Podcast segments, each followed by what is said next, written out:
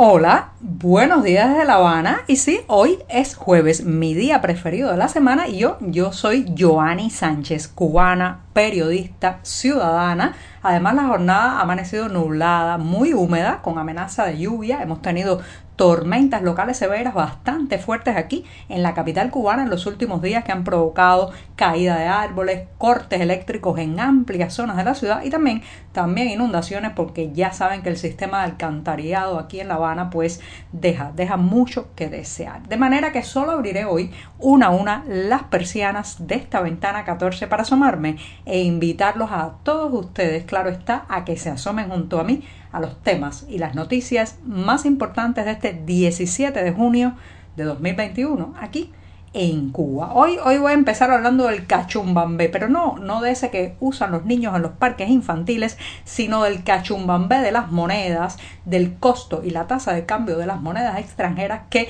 se ha creado después del anuncio de la salida de circulación o al menos de la salida de los depósitos en dólares en los bancos cubanos. Pero antes de decirles los titulares voy a pasar a servirme, como es tradición en este programa, el cafecito informativo que está recién colado, acabado de salir de la cafetera, echando humo.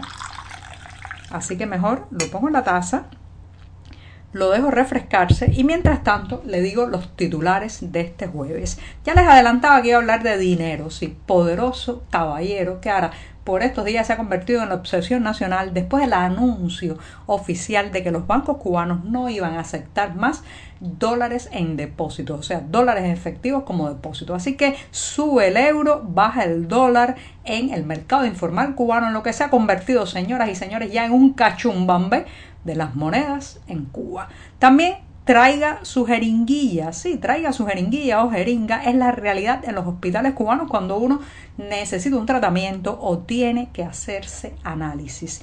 Mientras tanto, echan atrás la suspensión de la emisión y prórroga de pasaportes y carnes de identidad en La Habana. Ya habíamos comentado que se había cancelado ese trámite, solo quedaba para casos excepcionales, pero las quejas y las protestas han echado atrás, han hecho a las autoridades dar un paso atrás y restablecer estos trámites. Y por último, un documental, Los últimos días de la URSS, ya tiene sus añitos, pero ahora parece ser que con lo que está pasando en la isla hay una vuelta, una vuelta a la atención y la intención de ver estas imágenes. Por tanto, se los recomiendo, está circulando de mano en mano por estos días y a través de las llamadas memorias flash o memorias USB. Bueno, presentados los titulares, ahora sí, ahora sí voy a tomar la cucharita para revolver y terminar de refrescar este cafecito informativo que está aguado. Estoy estirando el café para que llegue a fin de mes. Eso sí, todavía un poco caliente, recién salido de la cafetera, amargo, sin una gota de azúcar, como saben que me gusta a mí y siempre, siempre necesario. Después de este primer sorbito, un sorbito largo, la semana informativa ha sido bastante intensa aquí en Cuba. Les recomiendo que pasen por las páginas del diario digital 14ymedio.com para ampliar allí todos estos temas y la mayoría de estas noticias. yendo las noticias, señoras y señores, la comidilla, el tema principal de las colas, las conversaciones, las mesas familiares, las discusiones entre amigos, las llamadas telefónicas, todo, todo está dominado por un protagonista que se llama el dólar. Desde que las autoridades anunciaron la pasada semana que no se iba a aceptar más el depósito en efectivo en dólares en los bancos cubanos, ¿sí? ese mismo depósito que permitía a muchos nacionales pues agregar saldo a sus tarjetas magnéticas, las únicas que sirven para pues comprar en las llamadas tiendas en divisas o tiendas en moneda libremente convertible donde se ha convertido en el único lugar donde queda cierta variedad y diversidad de productos básicos, tampoco nada de lujo ni de alta gama como habían anunciado inicialmente, pero sí por lo menos quedan algunos productos allí mientras las tiendas en moneda nacional cada vez se notan más vacías, con colas más largas y con un reducido suministro de productos. Entonces, bueno, este anuncio oficial de no aceptamos más dólares en efectivo en los bancos cubanos ha disparado la especulación, ha disparado las tasas de cambio en un, en un sentido y disminuido otras o hecho colapsar otras en el mercado informal cubano. Ya saben que esta isla es una isla en realidad sumergida. Lo que usted ve arriba, lo legal, lo aceptado, lo oficial, es solo una pequeña parte de lo que ocurre bajo las aguas del clandestinaje, bajo las aguas de la ilegalidad, donde nos sumergimos todos desde que nacemos. Todos los cubanos somos hábiles en esas redes informales, en ese entramado clandestino de compra y venta, que es en fin de cuentas el que dicta la vida económica en esta isla. Y está dictándolo ahora de una manera muy clara. El euro está subiendo, está superando esta semana los 90 pesos cubanos por cada euro, mientras el dólar ha tenido una ligera caída que nadie sabe si la va a mantener en el tiempo o es solo temporal por el momento. Pero lo cierto es que esto crea una incertidumbre que la mayoría de los cubanos no saben en qué moneda apalancarse. La moneda nacional, olvídese, esos son papelitos de colores con los que prácticamente ya casi no se puede comprar nada. Usted puede tener una carretilla de pesos cubanos, vamos a ver qué va a hacer con esa carretilla si no encuentra los productos en que usar su moneda, la moneda nacional, sí, esa misma que tiene a José Martí en uno de sus billetes. Bueno, lo cierto es que sube y baja, hay un cachumbambé de las finanzas, un cachumbambé monetario que está creando mucha más desazón, más confusión y eh, haciendo perder galopantemente poder adquisitivo a la mayor parte de las familias cubanas o al menos a esas que no tienen entradas en divisas y mucho menos en euros, que lo que tienen es acceso a la moneda nacional, al tristemente célebre peso cubano o al dólar que viene de remesa desde Estados Unidos, especialmente desde Miami. Así que hay un verdadero, reitero, cachumbambé, un sube y baja, el euro sube, el dólar baja, nadie sabe en qué moneda apalancarse y lo que están haciendo muchos es ir a las tiendas en moneda libremente convertible y tratar de comprar algo, algo sólido, un electrodoméstico, una cama, un mueble, algo que pueda convertirse en eh, un recurso después que se pueda vender porque el dinero el dinero ya no sabemos lo que vale. Hay una verdadera confusión y mientras las fronteras estén prácticamente cerradas como ahora la posibilidad de la influencia de las tasas de cambio del dólar y el euro a nivel internacional es muy limitada. Recuerden que somos una isla como diría el poeta la maldita circunstancia del agua por todas partes está contribuyendo a esta burbuja deformada y totalmente anómala donde las tasas de cambio del euro, el dólar y otras monedas internacionales pues no tienen, no guarda relación con la economía mundial. Así que vamos a ver cuánto va a sostenerse eso, pero ahora mismo estamos sub y baja como un cachumbambé, pero no es ni divertido ni es para niños.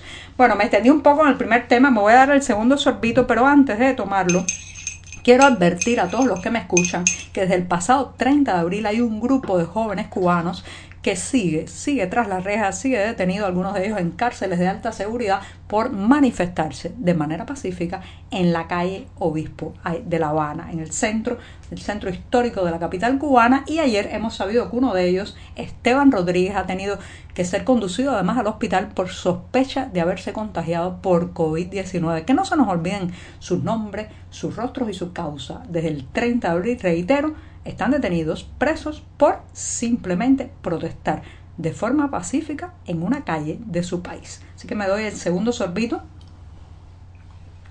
del día y paso rápidamente a otro tema me va a llevar esta cuestión a los hospitales. Señoras y señores, mientras escuchamos los titulares triunfalistas de la prensa oficial de que eh, grupos solidarios con Cuba están recogiendo millones y millones de jeringuillas o jeringas en todas partes del mundo para eh, eh, apoyar la vacunación en la isla, lo cierto es que al interior de los hospitales se vive otra realidad. Ya han crecido las denuncias en las últimas semanas, incluso conozco casos directamente, o sea, fuentes directas que han ido al hospital a hacerse un análisis de sangre, a recibir un tratamiento, a ponerse una inyección de, un medicamento para una enfermedad crónica o algo así, y se encuentran con la advertencia de que tienen que traer las jeringuillas de su casa, sí, así mismo como escucha.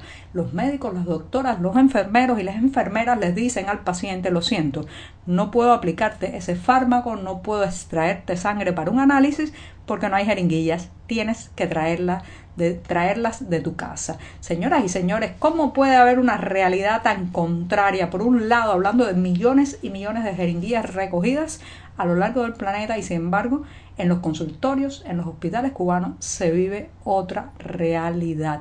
¿Cómo se pueden tener cinco candidatos vacunales y no tener jeringuillas para poner una simple inyección para un dolor o extraer un poco de sangre para una analítica. Bueno, estos son los claros y oscuros del sistema de salud pública cubano que se ha vendido, se ha vendido con muchos titulares triunfalistas, pero en la realidad, en la realidad es muy diferente. Bueno, ya me voy rápidamente a la tercera noticia que tiene algo que ver con lo que hablamos aquí. Recuerden que en La Habana, debido justamente a los números de COVID que a lo largo de todo el país han ido creciendo, aunque en La Habana parece que se están frenando, vamos a ver, no nos lancemos al optimismo desmesurado, pero lo cierto es que se había hecho un paquete de medidas, un paquetazo de medidas restrictivas que incluía la cancelación de trámites de expedición prórroga de pasaportes, también del llamado carnet de identidad, el DNI Lo cierto es que han tenido que echar atrás esa medida por la presión. Imagínense qué presión hay latiendo en esta isla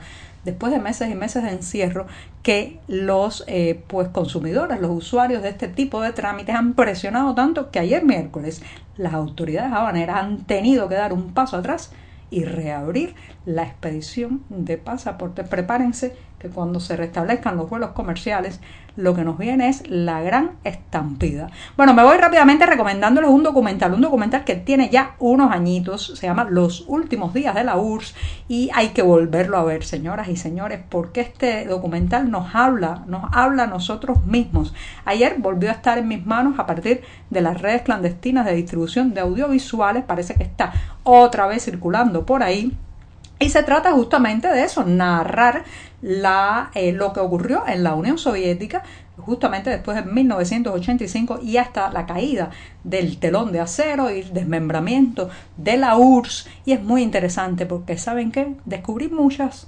señales, muchos indicios que también se están repitiendo ahora mismo en la realidad cubana. La pérdida de confianza en el dinero, los estantes vacíos, el escepticismo y la duda generalizada. Así que se lo recomiendo, se llama Los Últimos días de la URSS. Y con esto me despido hasta mañana, que será viernes, el último día de la semana, con este cafecito informativo. Muchas gracias.